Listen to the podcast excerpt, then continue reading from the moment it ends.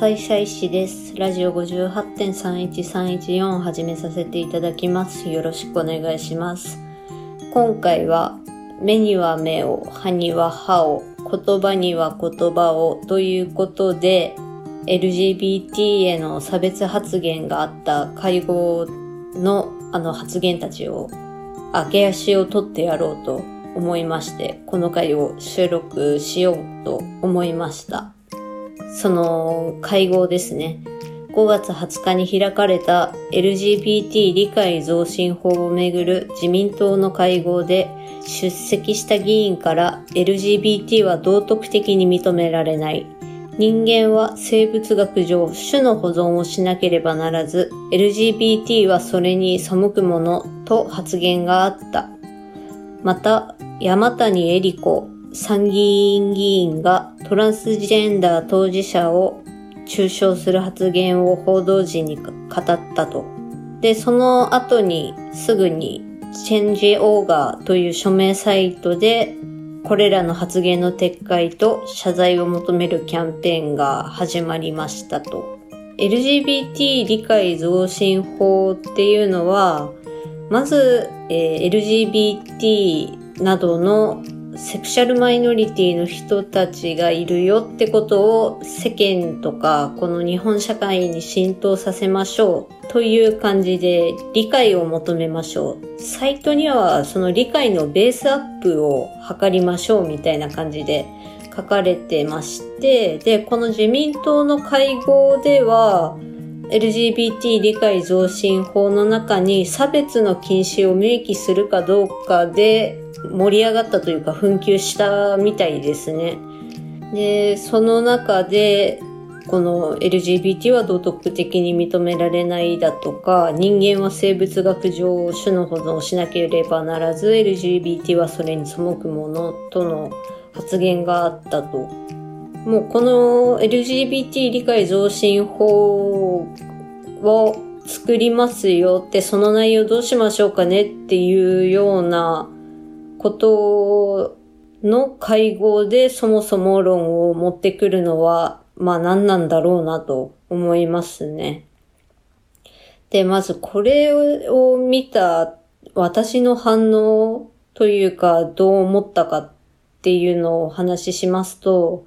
いやーもう意味わかんないですよね。今更何っていうか、道徳的に認められないって、この LGBT 理解増進法をめぐる会合の中でよく言えたなっていうのと、あとは私が一番引っかかったのは人間は生物学上種の保存をしなければならずっていう、しなければならない。義務マストハフトゥーですよね。で、はって思いました。裏を返せば、男女で結婚して子供を持っている家庭っていうのは、種の保存の義務を果たしているので良しとされるっていう社会って何なの？とか、私の両親が種の保存のために兄貴たちとか私たちを産んだのか、もちろんそれはノーですよ。これはもう私の母親からもうちっちゃい頃から聞いているの言葉があるので、こんなことないっていうか、まあそもそもなんですけど、種の保存のために子供を産むっていうのは今時、まああるところにはあるし、人によってはそういった意味で子供を産んで育てるっていう方もいらっしゃるとは思うんですけど、大半の方はこんなことを考えてないんじゃないかなと思います。で、この発言で家族っていうのは種の保存をしたので良しと見られている、見られてしまうっていう気持ち悪さっていうので、なんか自分の中にある、その、両親とか兄貴たちとかと過ごした思い出とかがなんかぐわーってなって、思い出して、発言を、この発言があった2、3日くらいは、不意に涙が出てきちゃうような感じ。かなり私の中で、なんだろう、何かが起こって、起こされたって感じですね。なんか、傷つけられたっていう感覚ではないんですよ。私にとってはこれらの発言は。ただ、自民党って今与党じゃないですか。で、社会を動かしてるわけですよね。で、その党の中の人がこんなことを言ってるのっていうのもあるし、私の友人がこの発言にかなり追い詰められてしまったっていうこともあるので、もう、うん。私自身はそんなに傷ついてはない、かき乱された感じでとどまっているんですけども、当事者の方々は、もう、がっつり直接的な感じで自分のことを傷つけられたって思っている人が多いんじゃないかなと思います。で、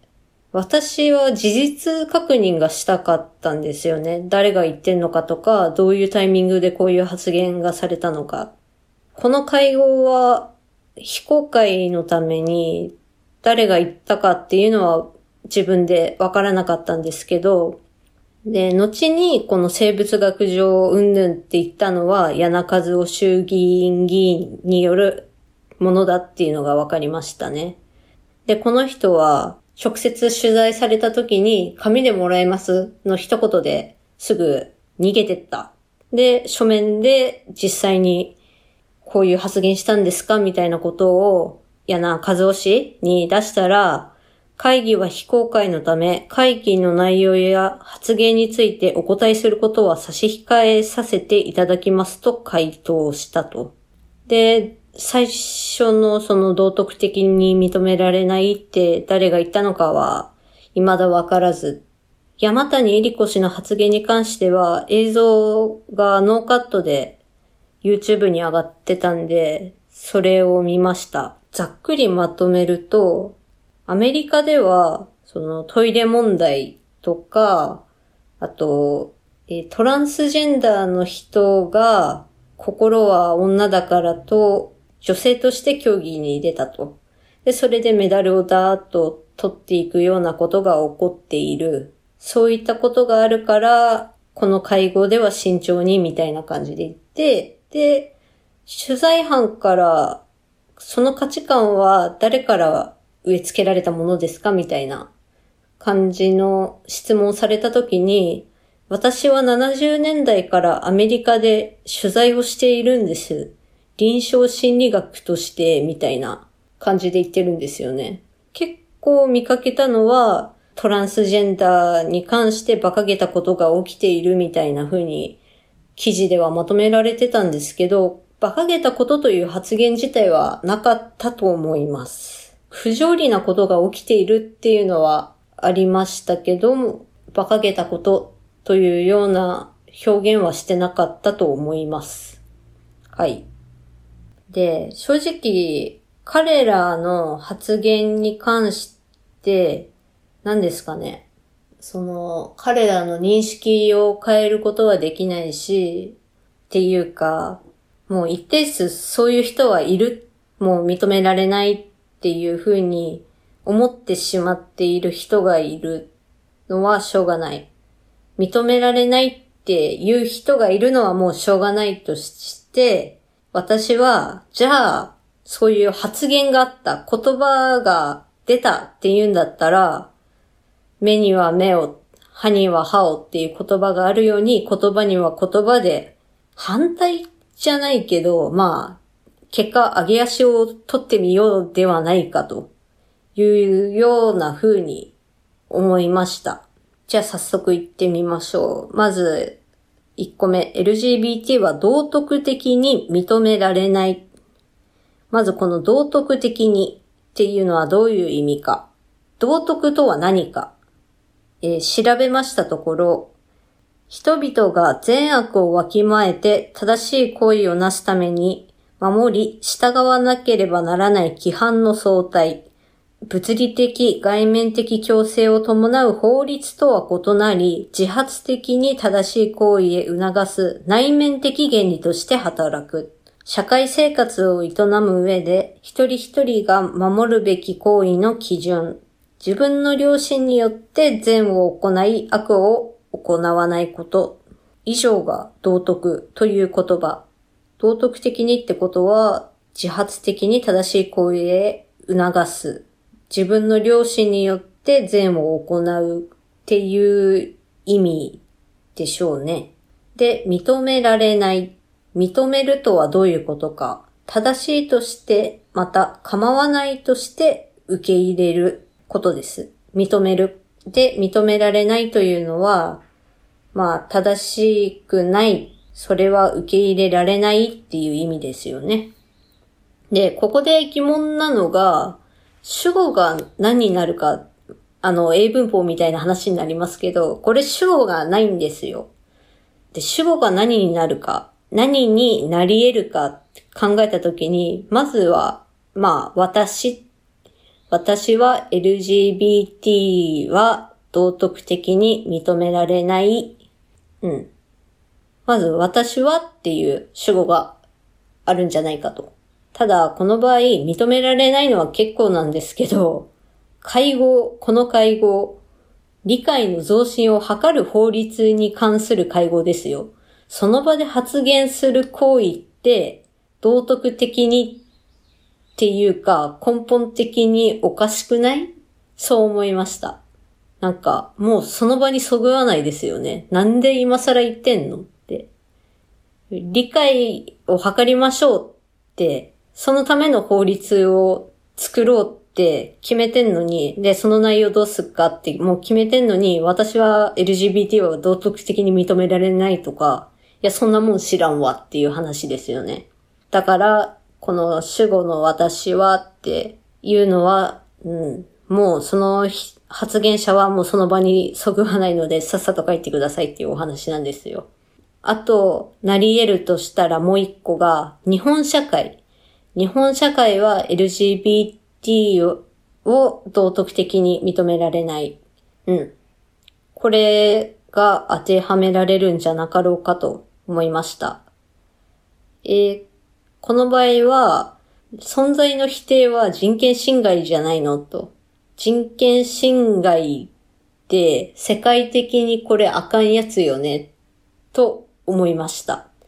あかんやつ、ダメだよ。善悪で言うと悪の行為ですよね。だから、道徳的にダメだよね、それ。良心に従って、日本社会は LGBT を認めない。これは完全に悪の行為に当てはまるんじゃないでしょうかと思いました。なので、私の反対意見としては、まあ主語が何になるかで言うこと変わるんですけど、これぐらいかなと、こんなもんかっていう感じで気が済みました。次、えー、人間は生物学上、種の保存をしなければならず、LGBT はそれに背く。これはさっきとは違って、完全に主語と述語がはっきりしてますよね。まず前半、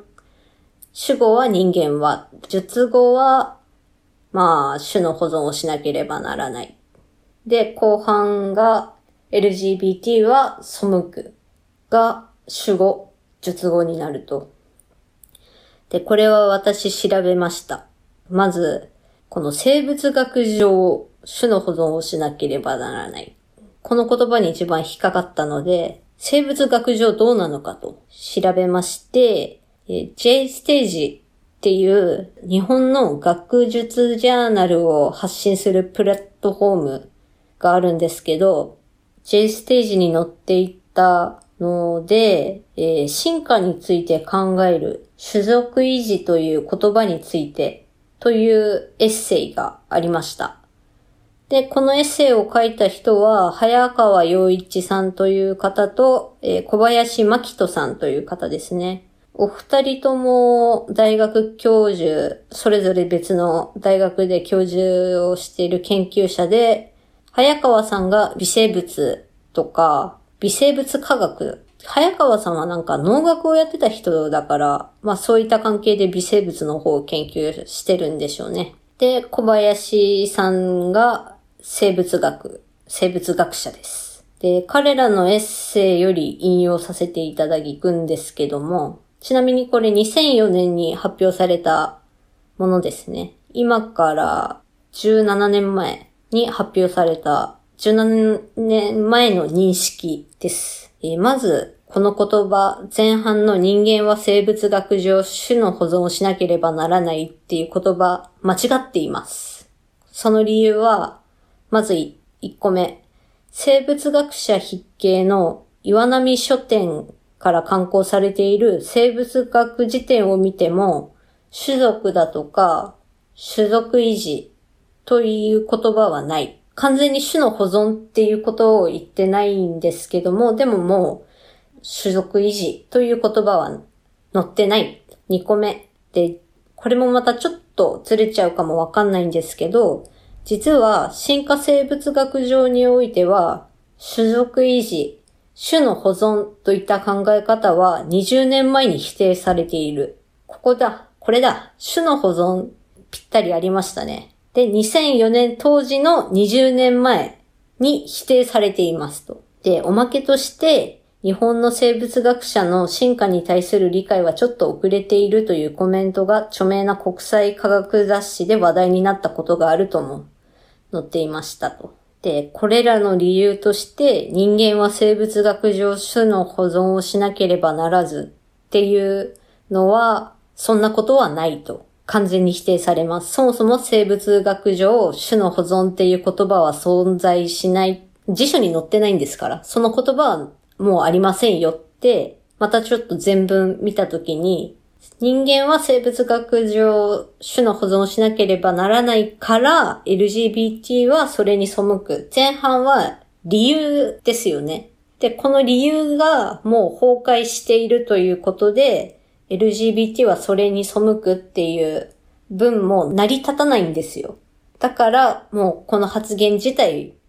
飛んだお門違いというか、それっぽいことを言っただけで、実際蓋開けてみたら、そんな言葉は生物学上ないんだけどっていうことになったので、私はスッキリしましたと。私は一番この言葉に心えぐられたので、まあ完全に自己満足なんですけども、したらね、結構ちゃんとしたのが出てきて、よっしゃって思いました。この文はもう成り立たない。この発言は、この発言はおかしい。と思えるようになって、それ以降、涙が出ることもないし、自信がつきました。何の自信かわかんないんですけどね。で、最後、その山谷恵里子氏の発言は、一例としてアメリカでトランスジェンダーの問題が起こっていると。で、大会で女子競技にトランスジェンダーの方が出てメダルをダーッと取った話を挙げたのが悪いというか、なんでこんなことを言っちゃったのかなというような感じですね。で、アメリカになんか70年代から取材してるっつってるんですけど、アメリカは州によって法律が違って、LGBT とかセクシャルマイノリティに関してかなり寛容な州だとかがあるって知っているはずなのに、なんでこんな風に言ったのか謎ですよね。会合を慎重にやんなきゃいけないっていうことで、この LGBT 理解増進法自体には反対はしてないみたいなんですけど、よくわからんですな。何度も見たし、いろいろ考えたりとかしたんですけど、70年代からアメリカで取材をしているんです。臨床心理学として、つって言ってたんですけど、だったらもう、こんなこと言わないでよっていう感じですよね。言う必要なくないと思いました。もう全部言う必要ないですよね。っていうのが私の一個人の意見というか、発言を受けてこう、思ったというか、私はこう、対処したって感じですね。で最後に、私の本心。本心としては、発言者を公の場に引っ張り出してぶん殴りたい。一個人としてね。あの、代表してとかじゃなくて、うん、それが私の気が晴れる方法なんですけど、それは現実的ではないので、じゃあ、目には目を、歯には歯を、そういう発言には、言葉には言葉を、言葉で対抗してやろうと思って、辞書から調べ出したりだとか、研究者の生物学上っていう言葉だったら、じゃあ、その業界では種の保存をしなければならない生物はそういうことなのか、どうなんだろうって調べた結果、はい違う、はい違うってなって、すっきりしましたね。目には目を、歯には歯をって、報復論？私もうる覚えなんですけど、まあ、報復してもいいよ。ただ、目をやられたんだったら、目だけやれ。歯を折られたんだったら、相手の歯をやれ。やられた分は報復していいよっていう意味なんですよね。その範疇を超えるのはいけないよっていう意味なんですよ。割と私はこの言葉気に入ってるんで、結構実生活でもやってんですけど、言葉で傷つけられた後に、自分も相手を貶めるようなことを、まあ、ぼそっと言ったりとか、愚痴として誰かに吐き出すとかやってます。本当に私のこの回によって多分誰かを救うこともないし、彼らのそういった認識を変えることもできない。なんもう何にも、どうにもならないんですよ。何も変わんないんですよ。ただ、一方法として、私はこういうふうに自分なりに対処したよっていう、そう、対処法をちょっと皆さんにお伝えした感じですよね。はい。以上でございます。ここまでお聴きいただきありがとうございました。それでは皆様ごきげんよう。さようなら。